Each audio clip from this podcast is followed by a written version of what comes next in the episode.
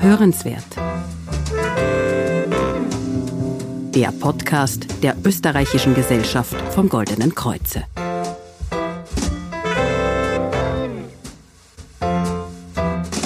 Ja, hallo und herzlich willkommen bei Hörenswert, dem Podcast der Österreichischen Gesellschaft vom Goldenen Kreuze. Ich bin Denise Seifert und in unserem heutigen Podcast, da werfen wir einen Blick ins Gehirn. Zuerst die schlechte Nachricht. Das Gehirn leistet jeden Tag von Geburt an Unglaubliches für uns. Und je älter wir werden, ja, desto mehr nimmt die Leistungsfähigkeit ab. Ein erstes Anzeichen dafür ist das Vergessen. Und jetzt die gute Nachricht. Wir können unser Gehirn trainieren, genauso wie die Bauchmuskeln und unseren Bizeps. Was aber braucht's, damit wir unsere grauen Zellen in Topform bringen?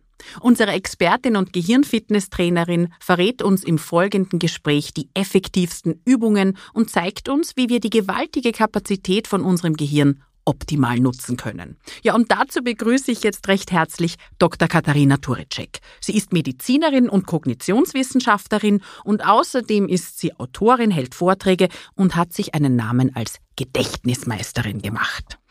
Frau Dr. Turicek, was ist denn eine Gedächtnismeisterin? ja, es gibt da tatsächlich Meisterschaften im Gedächtnissport. Da gibt es unterschiedliche Bewerbe. Da geht es ums Namensgedächtnis, da geht es aber auch, was recht eindrucksvoll ist, beispielsweise um Spielkartendecks, die memoriert werden, endlos lange Reihen an Zahlenfolgen oder auch Binärcodes, also so Folgen von Einser und Nullen. Ziel ist dann eben so viel wie möglich auch in Erinnerung zu behalten. Da habe ich tatsächlich mitgemacht und war damals erste österreichische Jugendgedächtnismeisterin, war dann später auch bei den Weltmeisterschaften aktiv und habe eben hier so mein gutes Gedächtnis im Sport ein bisschen auf die Probe gestellt. Hatten Sie dieses gute Gedächtnis von Anfang an oder haben Sie sich da auch weiterentwickelt und sind besser geworden mit dem Training? Ja, ich habe das Glück, dass ich tatsächlich mit einem guten Gedächtnis einfach gesegnet bin. Es wollte dann recht bald niemand mit mir Memory spielen. Aber ich habe schon recht früh die Theorie vertreten, dass es sehr viel auch um das gewusst wie geht. Also ja, es hilft von vornherein ein gutes Gedächtnis zu haben, aber ganz viel ist auch Organisation und ganz viel ist eben auch die richtige Technik. Und darauf habe ich mich dann letztlich eben auch spezialisiert. Das gibt Hoffnung und auf diese richtige Technik möchte ich nachher noch zu sprechen kommen. Zuerst möchte ich ja mal mit einem Mythos aufräumen. Ja, es gibt ja diesen Mythos, der überall kursiert, dass wir nur zehn Prozent von unserem Gehirn nutzen. Stimmt das? Nein, das ist tatsächlich ein Mythos. Die Evolution hätte sonst diese verbleibenden 90 Prozent auch nicht erhalten. Das Gehirn braucht ja auch wahnsinnig viel Energie. Das Interessante ist oder fast schon lustige, dass das tatsächlich sogar umgekehrt ist. Wir kennen etwas, das nennt sich neuronale Effizienz. Das heißt, je besser wir etwas können, desto effizienter wird das von unserem Gehirn entsprechend gelöst. Das heißt, desto weniger Gehirn brauchen wir eigentlich, um diese Aufgabe zu lösen. Genau, das bedeutet auch, dass gewisse Areale Areale einfach sich automatisch abschalten, ne, wenn sie ja, nicht gebraucht werden, so also in Standby gehen. Mhm. Gleichzeitig ist es aber so, dass wir diese Kapazitäten oft nicht ausreichend ausnutzen, oder? Ich denke, worauf dieser Mythos abzielt, ist, dass wir letztlich mehr aus unserem Gehirn herausholen können. Das heißt, dass wir einfach im Alltag uns öfter auf unser Gedächtnis zum Beispiel verlassen dürfen, uns auch öfter auf unsere eigene Erinnerung verlassen sollten. Das ist ein bisschen vergleichbar mit dem Auto. Wenn wir jetzt ein Auto haben und überall nur noch mit dem Auto hinfahren, dann hat man vielleicht das Gefühl, mal, ich, ich schaffe diesen Weg gar nicht mehr und fahre immer mehr Strecken, auch immer kürzere Strecken mit dem Auto und irgendwann brauche ich mich nicht mehr wundern, wenn ich letztlich auch immer weniger fit bin. Und genau das ist es, was wir letztlich unserem Gehirn ein bisschen antun. Wir mhm. lassen uns das Denken und das Erinnern und das Finden von Lösungen und das Merken von technischen Geräten abnehmen. Und Letztlich führt das dazu, dass wir tatsächlich auch schlechter darin werden, aber es führt vor allem dazu, dass wir dieses Vertrauen in unser eigenes Gehirn verlieren. Und das möchte ich auch so ein bisschen zurückgeben und zeigen, hey, es geht und manchmal mit einfachen Tricks geht es dann sogar ganz gut. Mhm, mhm. Also wir können quasi unser Gehirn trainieren, ja. Manchmal kommt es auch auf das Wie an, auf das wir noch zu sprechen kommen. Sie haben es eh vorher schon gesagt, ne? dass wir im Alltag einfach auch wieder mehr auf unser Gedächtnis, auf unser Gehirn vertrauen. Also beispielsweise ich mir nicht immer die Einkaufsliste im Handy notiere, sondern ja, mein Gehirn dazu nutze oder auch bei Prüfungen oder so gut abschneide. Wie schaut's denn jetzt aus bei etwas, das im Alter dann öfter vorkommt? So Wortfindungsstörungen, Vergesslichkeit. Kann das Gehirntraining da auch helfen? Ja, fangen wir gleich einmal bei den Wortfindungsstörungen an. Dieses gemeine Zungenspitzengefühl, dass man das Gefühl hat, ein Wort liegt auf der Zunge und will aber gerade nicht raus. Denn diese Wortfindungsstörungen werden leider tatsächlich häufiger, je älter wir werden. Und eine Erklärung ist eben dieses Prinzip use it or lose it. Das bedeutet, dass Begriffe, die ich nicht regelmäßig verwende, einfach auch nicht so leicht abrufbar sind. Und deswegen merkt man auch, dass in Situationen, wo wir wenig sprechen, das ist teilweise im Alter so, wenn man zum Beispiel viel Zeit alleine verbringt. Das betrifft aber oft auch junge Mütter oder junge Väter, die nicht mehr so viel unter Leute kommen. Vielleicht haben wir es alles ein bisschen erlebt, auch in verschiedenen Lockdown-Situationen, dass man weniger spricht und dann auf einmal auch die Worte nicht mehr so gut rausbringt. Also jetzt, wo Sie es sagen, das kann ich absolut unterschreiben. Also ich als Mutter zweier Söhne hatte das tatsächlich, also in ab ein paar Monaten, wo ich dann wirklich gemerkt habe, dass mein Wortschatz rapide abgenommen hat. Ne? Und das, obwohl ich ja, Germanistik studiert habe. Also kann ich unterschreiben. Und auch, dass das natürlich auch dann im Alter, wenn ich sage, ich bin nicht mehr im Job, ja, oder ich bin dann auch nicht mehr von so vielen Freunden umgeben, dann auch abnimmt. Ich möchte an dieser Stelle auch in unserem Gespräch ja klare Abgrenzung treffen. Also wo wir sagen, ja, Gedächtnistraining kann helfen, dass ich mein Hirn im Alter fit halte. Die Abgrenzung aber zur Vergesslichkeit, die bei einer Demenz auftritt. Worin liegt denn jetzt der Unterschied zwischen dem, dass ich sage, ich bin dement oder ich bin jetzt einfach nur normal vergesslich? Ja, also das ist eine Frage, wo ich auch mal ganz klar an der Stelle darauf verweisen möchte, dass wenn tatsächlich ein Verdacht auf eine Erkrankung besteht, wenn eine Vergesslichkeit auftritt, die neu oder ungewöhnlich ist, dass es immer sinnvoll und notwendig ist, das einfach medizinisch abklären zu lassen. Also so ein Podcast ersetzt da in keinster Weise ein ärztliches Gespräch. Klinisch wird meist herangezogen, inwieweit dass die, diese Vergesslichkeit den normalen Alltag beeinträchtigt. Und zwar wirklich den normalen Alltag. Das bedeutet, wenn ich zum Beispiel vor der Situation stehe, ein großes Essen für 20 Leute vorzubereiten und merke, ich vergesse was oder es ist mir zu viel, dann ist das eine Überforderung, die kennen wir alle. Wenn ich aber merke, die Suppe, die ich immer schon gekocht habe, gelingt auf einmal nicht mehr und ich fange an, einfach Zutaten zu vergessen, dann wäre das so ein Hinweis, wo man klinisch aufmerksam wird. Aber eben ganz klar, also es macht immer Sinn, medizinisch abzuklären, was vielleicht auch an organischen Ursachen für eine Vergesslichkeit da ist. Ja, Sie haben es vorhin angesprochen, wenn wir überlastet sind. Welche Situationen gibt es denn noch, wo unser Gehirn einfach aussetzt und mal, ja, bewusst vergisst? Also, das Vergessen gehört ja zu einem funktionierenden Gedächtnis dazu. Das ist total wichtig, dass wir filtern. Also ein gutes Gedächtnis ist nicht ein Gedächtnis, das sich alles merkt. Ein gutes Gedächtnis ist ein Gedächtnis, das sich genau entscheidet, das nehme ich mir jetzt mit. Und ich glaube, darum geht es auch beim Gedächtnistraining, dass wir uns das bewusst machen, dass wir bis zu einem gewissen Grad in der Hand haben. Was merke ich mir, was merke ich mir nicht. Vielleicht eine kurze Geschichte dazu, an die ich gerade denken muss. Ich habe letztens, war schon vor Corona, also letztens ist es nicht, das ist schon länger her, einen Anruf bekommen von einer Dame, die war verzweifelt, die wollte so schnell wie möglich auch ein Gespräch mit mir. Und sie hat gesagt, ja, es ist furchtbar, also ich muss da jetzt offensichtlich richtig vergesslich werden. Und getriggert wurde diese Angst von einer Städtereise. Rom. Da war sie mit ihrem Mann und sie sagt, ja, es ist schrecklich. Mein Mann, der weiß noch alles. Der kann von jeder Kirche sagen, wann die gebaut wurde, von wem und ich weiß das alles nicht mehr. Und ich habe dann kurz innegehalten am Telefon und, und, und frage sie, interessiert Sie das? Das mit der Kirche. Ja, und dann hat sie schon gelacht, ja. Und, aber so ein herzliches Lachen, so ein mir fällt ein Stein vom Herzen Lachen. Und deswegen ist die Geschichte so wichtig, weil das kennen wir alle, dass wir am eigenen Gedächtnis zweifeln, weil sich irgendjemand irgendetwas gemerkt hat, was uns vielleicht nicht wichtig war. Aber um das in einen Tipp auch umzuformulieren. Es macht Sinn, statt dass ich mir denke, ma, das darf ich jetzt nicht vergessen. Ganz konkret zu sagen, so, das möchte ich mir jetzt merken und da richte ich jetzt meine Aufmerksamkeit hin. Das kann man im Alltag üben, im Parkplatz zum Beispiel. Ja, wenn man schon öfter das Auto gesucht hat, kennt man das. Und das liegt oft daran, dass wir einfach diesem Parkplatz keine Aufmerksamkeit schenken. Das heißt dann ganz bewusst diesen Blick zurückwerfen, sozusagen innerlich den Parkplatz fotografieren und, ja. und den dann auch mitnehmen. Und das kann man mit ganz vielen Kleinigkeiten machen. Dieses Innehalten und sagen, so, das merke ich mir jetzt. Mhm, mhm.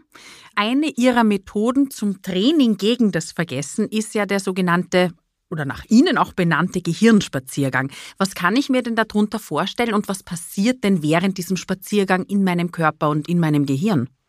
Also Gehirnspaziergang ist entstanden, weil ich in meinen Recherchen immer wieder darauf gestoßen bin, wie wichtig auch die körperliche Bewegung für die Gesundheit des Gehirns ist. Und da gibt's ganz eindrucksvolle Studien, die zeigen, dass ein ganz klassischer Spaziergang eben wirklich schützend auch auf die Struktur des Gehirns auswirken kann. Andersherum weiß man auch, dass Personen, die nicht viel unterwegs sind, die sich nicht viel bewegen, eben entsprechend auch schlechteres Gedächtnis haben, tatsächlich auch eben hier einen kleineren Hippocampus, also wirklich auch im Gehirn hier einfach Struktur auch verlieren. Wir kennen das so aus dem Alltag, dass so der Moment, wo ein älterer Angehöriger nur noch zu Hause am Sofa sitzt, ist so oft der Moment auch, wo man merkt, hoppla, jetzt fängt er an, auch geistig irgendwie am, am, Platz stehen zu bleiben. Und das war die Idee des Gehirnspaziergangs, zu sagen, Leute, wenn ihr was für Gehirn tun wollt, dann geht's mir raus, bleibt's in Bewegung. Und ich habe das dann kombiniert mit tatsächlichen Gehirnjogging-Übungen. Das heißt, Gehirnspaziergang ist ein Spaziergang, der jetzt aber begleitet wird von Übungen zum Beispiel zur Wortfindung, zum Gedächtnis. Das darf auch ruhig Spaß machen. Macht es eben auch. Das war so der zweite Gedanke hinter dem Gehirnspaziergang. Vieles, was wir so machen, in Workshops, in Vorträgen, so ein Gehirntraining, Gedächtnistraining, das hat oft so einen verschulten Charakter. Da hat man so das Gefühl, ich werde jetzt geprüft und ich sitze jetzt herum und ich muss nachdenken. Und in dem Moment, wo man unterwegs ist, geht das viel lockerer, macht das gleich viel, viel mehr Spaß. Und das ist eben die Stärke des Gehirnspaziergangs, dass man eigentlich so zwei Fliegen mit einer Klappe schlägt. Mhm. Auf den werden wir dann gegen Ende des Podcasts noch einmal zu sprechen kommen. Welche anderen Techniken abseits des Gehirnspaziergangs gibt es denn noch für mich im Alltag, dass ich mir zum Beispiel die Einkaufsliste besser merke oder Geburtstage ist ja auch etwas ganz Relevantes, das man oft vergisst. Also der, der beste Trick fürs Gedächtnis ist der Trick der Verortung. Unser Gedächtnis linkt Informationen gerne an Orte, an Positionen. Das kennen wir alle, dass wir uns oft genau erinnern, wo wir das gehört haben oder wo wir das gesehen haben. Wir kennen es auch andersherum, dass uns unser Gedächtnis gerne im Stich lässt, wenn wir uns am falschen Ort versuchen, an etwas zu erinnern. Also dieser Effekt zum Beispiel, dass man im Keller steht und keine Ahnung mehr hat, was man eigentlich holen wollte, liegt eben an diesem Wechsel des, des Raumes. Das heißt, Örtlichkeit ist eine gute Hilfestellung für unser Gedächtnis und darum ist so mein Lieblingsgedächtnistrick, gerade auch für die Einkaufsliste, die Idee der Verortung. Das kann man gleich einmal ausprobieren und sagen, wenn ich jetzt so fünf Punkte habe, die ich mir merken möchte, dann assoziiere ich diese fünf Punkte auf meiner Einkaufsliste beispielsweise mit den Fingern meiner Hand. Je merkwürdiger, je bildhafter diese Assoziationen sind, desto besser. Also wenn ich jetzt sage, okay, ich, ich möchte keine Kerzen besorgen, weil die sind gerade irgendwie alle runtergebrannt im Kerzenständer, dann verknüpfe ich die Kerzen mit dem Daumen und vielleicht stelle ich mir sogar vor, dass der Daumen sozusagen brennt oder so wie so eine Kerze eben hier aussieht. Und so kann ich mit den weiteren Einkäufen auch vorgehen. Wenn die Einkaufsliste länger wird, haben wir auch kein Problem, denn könnte ich ja auf den ganzen Körper sozusagen diese Verortung ausweiten. Mhm, also ich könnte ja, ich glaube, bei Lotsi-Methode nennt man das. Ja. Ich könnte ja da zum Beispiel auch Orte nehmen, die mir vertraut sind, wie zum Beispiel meine Wohnung, oder? Und die systematisch abgehen und in jedes Zimmer auch eine Information legen. Also wenn man jetzt auch wirklich auf Räume übergeht, dann eignet sich diese Methode auch zum Beispiel hervorragend, wenn Sie sagen, bei der nächsten Familienfeier möchte ich so einen kleinen Toast aussprechen, möchte eine kleine Rede halten. Da eignet sich dann diese Idee der Verortung in Form der Lotsi Technik auch nochmal sehr, sehr gut. Das heißt, ich überlege mir im Vorfeld meine Stichworte und dann platziere ich diese Stichworte gedanklich in dem Raum, vorzugsweise in dem Raum, wo dann auch die Feier stattfindet. Oft kennt man den ja auch ohnehin schon vorher. Und das hat dann den wirklich tollen Vorteil, dass ich während ich spreche wirklich im Raum meine Stichworte absuchen kann, heraussuchen kann und ohne meinen Blick eben ständig auf einen Notizzettel zu heften, eben hier frei und sicher sprechen kann. Einfach ausprobieren, wirklich, es macht großen Spaß und es ist faszinierend, wie uns da oft von selber dann diese Stichworte eben einfallen. Stichwort, da hätte ich noch eine Sache, von der ja viele betroffen sind, dass sie sagen, ich kann mir den Namen zum Gesicht nicht merken. Was gibt's denn da für eine Technik? Also auch wenn es ums Namensgedächtnis geht, arbeite ich mit möglichst bildhaften Assoziationen. Lass mich mit einer Studie anfangen. Stellen wir uns vor, wir sind Versuchspersonen in einem Gedächtnisexperiment und bekommen die Aufgabe, uns Namen zu merken. Das heißt, man kriegt Fotos, darunter stehen die Namen, zum Beispiel Bauer, Müller, Zimmermann und so weiter. So. Die zweite Hälfte an Versuchspersonen bekommt eine ähnliche Aufgabe. Sie bekommen auch Fotos, aber sie haben die Aufgabe, sich die Berufe zu merken. Unter den Fotos steht Bauer, Müller, mhm. Zimmermann. Ja, Sie ahnen es, die Kopien sind gleich. Wer merkt sich mehr? Die Berufemerker. Mhm. Warum? Wenn sich jemand vorstellt und sagt, ich arbeite als Bauer, als Landwirt, dann haben wir sofort ein Bild im Kopf. Dann stelle ich mir sofort vor, wie der am Traktor sitzt. Das stimmt vielleicht gar nicht. Das sitzt möglicherweise nie auf dem Traktor, macht aber nichts. Das Bild hilft mir trotzdem, seinen Beruf im Kopf zu behalten. Wenn sich jetzt jemand vorstellt und sagt, guten Tag, mein Name ist Bauer, dann passiert in unserem Kopf genau gar nichts. Und das ist eben das Problem. Immer wenn in unserem Kopf nichts passiert, dann bleibt die Information nicht hängen. Und, und bei Berufen machen wir es automatisch. Bei Namen ist es ein bisschen unsere Aufgabe, das künstlich zu machen. Mhm. Das heißt, ich habe mir angewöhnt, wenn sich eben jemand vorstellt und der sagt, ja, mein Name ist Baumgartner, dann stelle ich mir wirklich diesen Baum im Garten vor. So einfach es klingt, ja, auch wenn es ganz banal ist, immer dieses Bild entsprechend abrufen. Klar, bei schwierigeren Namen oder bei fremden Namen ist das nochmal komplexer, aber auch da kann man dann so ein bisschen mit Eselsbrücken spielen. Ich sage dann immer, ich baue mir dann immer Eselsbrücke für den Anfang zumindest, dann, dann habe ich zumindest dann später die Chance, den Namen leichter wiederzuerkennen. Braucht man vielleicht ein bisschen mehr Durchgänge, aber die Methode funktioniert immer gleich. Mhm. Und macht Spaß. Also ist auch gleich äh, erfrischend. Ja, das klingt so einfach und wie gesagt erfrischend. Warum sind denn dann diese Methoden nicht viel verbreiteter? Ach, ich glaube, mittlerweile sind sie eh schon bekannter. Ich glaube, dass auch viele schon gehört haben von Möglichkeiten eben, ach, stelle die Namen noch vor. Die Kunst ist dann immer, es auch wirklich zu tun. Also ich habe das Gefühl, es ist so ein bisschen wie mit der gesunden Ernährung oder mit diesem Tipp, nimm doch öfter die Treppe als den Aufzug. Irgendwo haben wir es eh schon einmal gehört, aber es ist ganz gut, sich eben noch einmal diesen Podcast zum Beispiel anzuhören und zu sagen, so ja, genau, es geht nicht nur darum, dass ich es einmal gehört habe, sondern jetzt probiere ich es auch einfach einmal aus. Mhm. Stichwort ausprobieren. An Schulen wird ja sowas gar nicht gelehrt bzw. ausprobiert, oder so Methoden? Also ich durfte jahrelang den pädagogischen Hochschulen Fortbildungen machen für Lehrerinnen und Lehrer, so angewandte Gehirnforschung im Unterricht. Das war wahnsinnig gut besucht. Da gibt's sehr, sehr engagierte Lehrkräfte und ich habe da also ganz tolle Lehrpersonen kennenlernen dürfen, die wirklich ganz viel auch mit den Schülern und Schülerinnen machen. Aber natürlich gibt's auch andere, die die Methoden nicht kennen, die vielleicht auch selber nie gelernt haben, richtig zu lernen. Und mhm. natürlich haben die dann auch Schwierigkeiten, dieses Wissen entsprechend weiterzugeben. Also wirklich Teil des Lehrplans ist es nicht. Aber es gibt mittlerweile schon auch Möglichkeiten, das in die Schule zu bringen. Und es ist an den Schulen schon bekannter als es beispielsweise vor 20, 30 Jahren war. Mhm, es kommt halt dann quasi immer auch auf die Lehrkraft drauf an, ne? inwieweit die oder derjenige das, ja. Ja, manchmal sind es auch die Eltern. Also wo es zum Beispiel bereits wirklich bekannt ist, ist das Thema Vokabellernen. Da hat sich wahnsinnig viel getan an den Schulen. Da sind die Lehrer oft richtig innovativ und haben dann tolle Methoden. Und da sind dann manchmal die Eltern diejenigen, die kommen und sagen, na ja, also wenn es kein Vokabelheft gibt, dann ist mir das nicht geheuer. Also da gehen man diese Bilder auseinander. Was erwarte ich mir auch vom Unterricht? Ich denke, das Schöne ist immer, dass man so für sich herausfindet, was hilft mir, was brauche ich. Und wenn man das dann noch in die Welt hinaustragen kann, ja, umso besser. Mhm, mhm. Also zusammengefasst bedeutet das jetzt, ich kann mit Hilfe des Gedächtnistrainings, egal ob es jetzt Gehirnspaziergang oder die Lotzi-Methode ist beispielsweise, kann ich gegen mein Vergessen etwas tun. Also auch im Alter, oder? Also jetzt nicht nur als Schüler, wenn ich Vokabel lernen muss oder mir die Einkaufsliste merken soll, sondern auch im Alter, wenn ich sage, ui, da geht's jetzt schon ein bisschen los, da baut das Gehirn ab. Also das ist ganz wichtig festzuhalten. Es ist nie zu spät. Es ist nie zu spät zu sagen, so jetzt fange ich an. Es ist auch nie zu früh. Das heißt also, man kann wirklich jetzt sozusagen beginnen.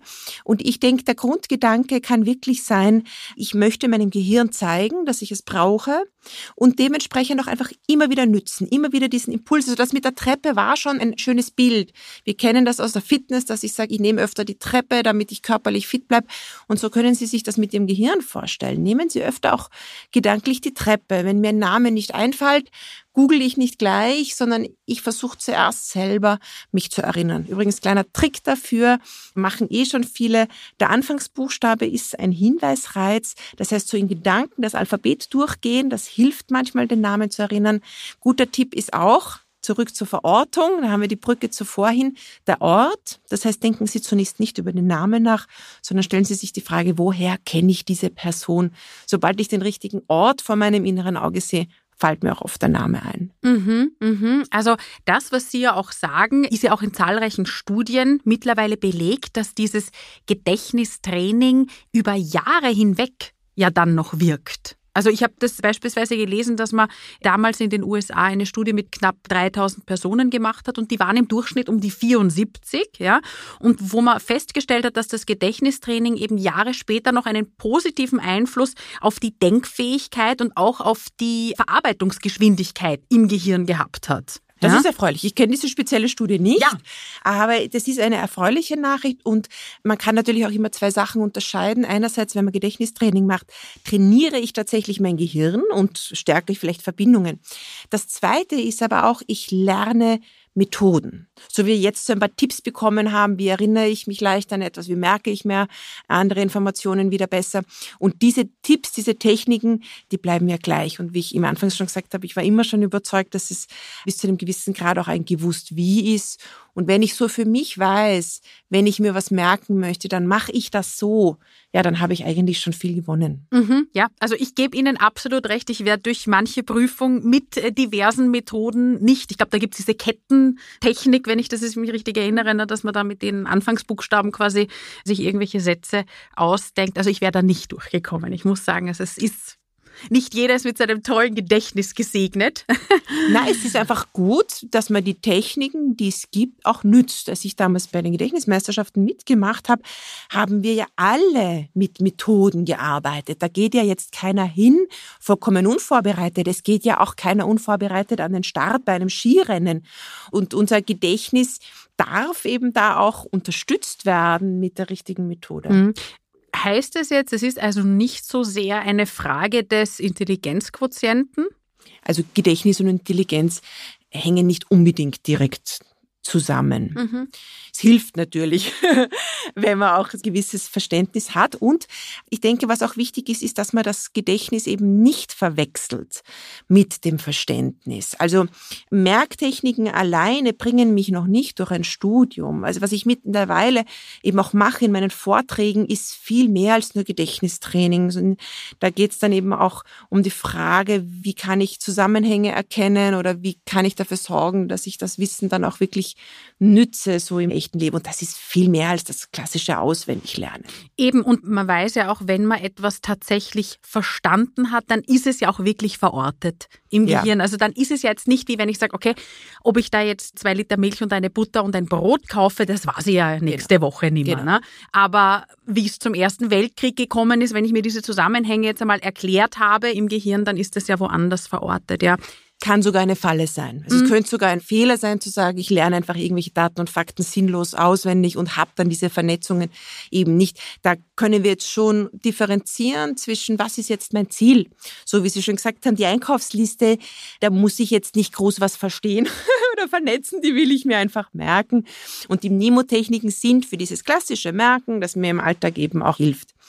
Wenn ich einen Schritt weitergehe zum Verständnisprozess, da darf man dann eben wirklich auch mit vernetzenden Methoden arbeiten. Ich möchte ganz kurz einen meiner Lieblingstipps dazu auch loswerden und das ist das Fragen stellen. Und zwar mhm. nicht die Fragen, die mir jemand stellt, sondern die Fragen, die ich stelle. Beispielsweise, dass ich, bevor ich einen Text lese, mir überlege, was will ich eigentlich wissen. Bevor Sie den nächsten Podcast zum Thema Gedächtnistraining zum Beispiel einschalten, sich überlegen, was interessiert mich eigentlich? Und probieren Sie es aus. Es ist total spannend, wenn man, man liest dann ganz anders. Viel aufmerksamer, viel aktiver, viel suchender, man hört anders zu. Und wir sind so ein bisschen durch die Schule gegangen und haben alle möglichen Antworten gekriegt, bevor man noch je gefragt hat. Kommt man dann erst nachher drauf, wie sehr das von außen eigentlich bestimmt wird. Und die eigenen Fragen sind die besten Anknüpfungspunkte für neues Wissen. Mhm. Ich möchte noch bei einem Punkt anknüpfen, den wir vorher schon ein bisschen angeschnitten haben. Das ist das Thema Krankheiten. Ja, Inwieweit würden denn jetzt solche Gedächtnistechniken helfen bei Parkinson oder Alzheimer? Würden die helfen bis zu einem gewissen Grad? Also ich würde jetzt mit einem Jein antworten, weil unabhängig jetzt von der Lebenssituation, von der gesundheitlichen Situation, ist es ja immer hilfreich, bestimmte Techniken und Methoden zur Verfügung zu haben und zu sagen, gut, ich habe so meinen Trick, wie kann ich meine Brille weniger verlegen, indem ich immer eine Stelle habe, wo ich sie immer hinlege. Also da kann man auch je nachdem, wir haben ja auch gerade bei der Demenz unterschiedliche Phasen, also da ist sicher anfangs noch mehr möglich. Ich denke, gerade wenn tatsächlich eine neurologische Erkrankung vorliegt, dann muss etwas anderes im Fokus stehen und das ist die Lebensqualität. Mhm. Da geht es dann auch um die Frage, wie kann möglichst lang eine gewisse Selbstständigkeit erhalten bleiben. Und das gelingt meist mit Routinen, mit Regelmäßigkeiten. Das heißt, dass ich schon früh beginne, eben hier ein System, eine Struktur zu entwickeln, wo ich mich gut zurechtfinde, wo es auch Anker gibt. Das kann eine einfache Pinwand sein, wo eben wichtige Informationen festgeheftet sind, wo ich einfach weiß, so wenn ich verwirrt bin, wenn ich mich nicht auskenne, dann gehe ich dorthin. Aber wo man vorsichtig sein muss, ist bei dem Gedanken zu sagen, gut, hätte der nur mehr Gehirntraining gemacht, dann wäre das nicht passiert. Ich gehe ja auch nicht zu einem Herzinfarktpatienten und sage, wärst mehr joggen gegangen, hättest keinen Herzinfarkt gekriegt. Also ja. in der Prophylaxe macht es Sinn. Ja, wir können gewisse Risikofaktoren reduzieren. Aber es ist natürlich, wenn ein Erkrankungsfall vorliegt, ganz, ganz wichtig, dass man nicht mit dem Finger weist und auch nicht irgendwie da irgendwelche falschen Schlüsse zieht, sondern einfach überlegt, was kann ich jetzt tun, um die Lebensqualität zu optimieren. Ja, Lebensqualität optimieren, ein schönes Stichwort. Was können wir gemeinsam tun? Da gibt es ja dann Ende Juni etwas. Ha, ja, am 28. Juni machen wir gemeinsam einen Gehirnspaziergang. Da können wir das gemeinsam ausprobieren mit den Merktechniken, aber vor allem auch mit dem Gehirntraining. Ich werde vorbereiten witzige Übungen, zum Beispiel zur Wortfindung, aber eben auch zum Gedächtnis, auch zur Kreativität. Da gibt's also ganz, ganz witzige Sachen. Dann treffen wir uns beim Eingang und werden gemeinsam durch den Park spazieren. Schönbrunn. Durch Schönbrunn. Ja, ja. Und ich werde an verschiedenen Stationen eben einfach einen neuen Impuls Impuls setzen. Ja. Und dann spazieren wir weiter und werden eben diese Aufgaben so gemeinsam lösen, vollkommen ohne Druck und Zwang. Also da gibt es jetzt keinen, man kann das besser oder schlechter, weil jeder macht einfach auf seine Art und Weise mit und es ist dann auch für alle so vom Schwierigkeitsgrad was dabei, weil man selber auch sagen kann, ich gehe jetzt noch eine Stufe weiter oder eben nicht. Das heißt, ich muss jetzt nicht Gedächtnismeisterin sein, sondern ich kann jetzt auch als totaler ja, Neuling dorthin kommen und sagen, ich möchte es einfach mal ausprobieren, oder? Also es ist definitiv etwas, wo man sagt, das probiere ich einfach aus. Ich, ich schaue mir das einmal an, wie das funktioniert. Und was auch wirklich schön ist, ist, es gibt sehr viele Übungen, die lassen sich dann variieren. Das heißt, wenn Sie mitspazieren mit uns in Schönbrunn am 28. Juni, dann nehmen Sie dann auch Übungen mit nach Hause für Ihren nächsten Spaziergang. Können Sie gleich mit Ihrer Freundin sozusagen die Übungen dann einfach noch einmal ausprobieren und wiederholen. Mhm. Sehr schön. Ja, weitere Infos gibt's auf www.oeggk.at slash Veranstaltungen. Ich möchte mit einem Zitat enden und zwar vom Dichter Christian Morgenstern, der gesagt hat, Gedanken wollen oft wie Kinder und Hunde, dass man mit ihnen im Freien spazieren geht. Ja, und wir laden Sie eben recht herzlich zu diesem Gehirnspaziergang am 28. Juni nach Schönbrunn ein. Und ich freue mich, wenn Sie aus unserem heutigen Gespräch Lust auf ein paar Hirnübungen bekommen haben. Alle Folgen von Hörenswert, die gibt's unter www.oeggk.at slash podcast und überall, wo es Podcasts gibt. Das war eine weitere Folge von Hörenswert, der Podcast der österreichischen Gesellschaft vom Goldenen Kreuze. Ja, und ganz besonders freuen wir uns über Ihren Kommentar, wenn Ihnen die Folge gefallen hat. Dann abonnieren Sie einfach unseren Podcast, damit Sie jede neue weitere Folge bekommen. Mein Name ist Denise Seifert und ich freue mich auf ein Wiederhören am 24. Juni. Da spreche ich mit Dr. Johannes Drach darüber, ob Long-Covid ein Mythos oder doch eine ernstzunehmende Krankheit ist. Ich freue mich aufs Wiederhören mit Ihnen bei Hörenswert.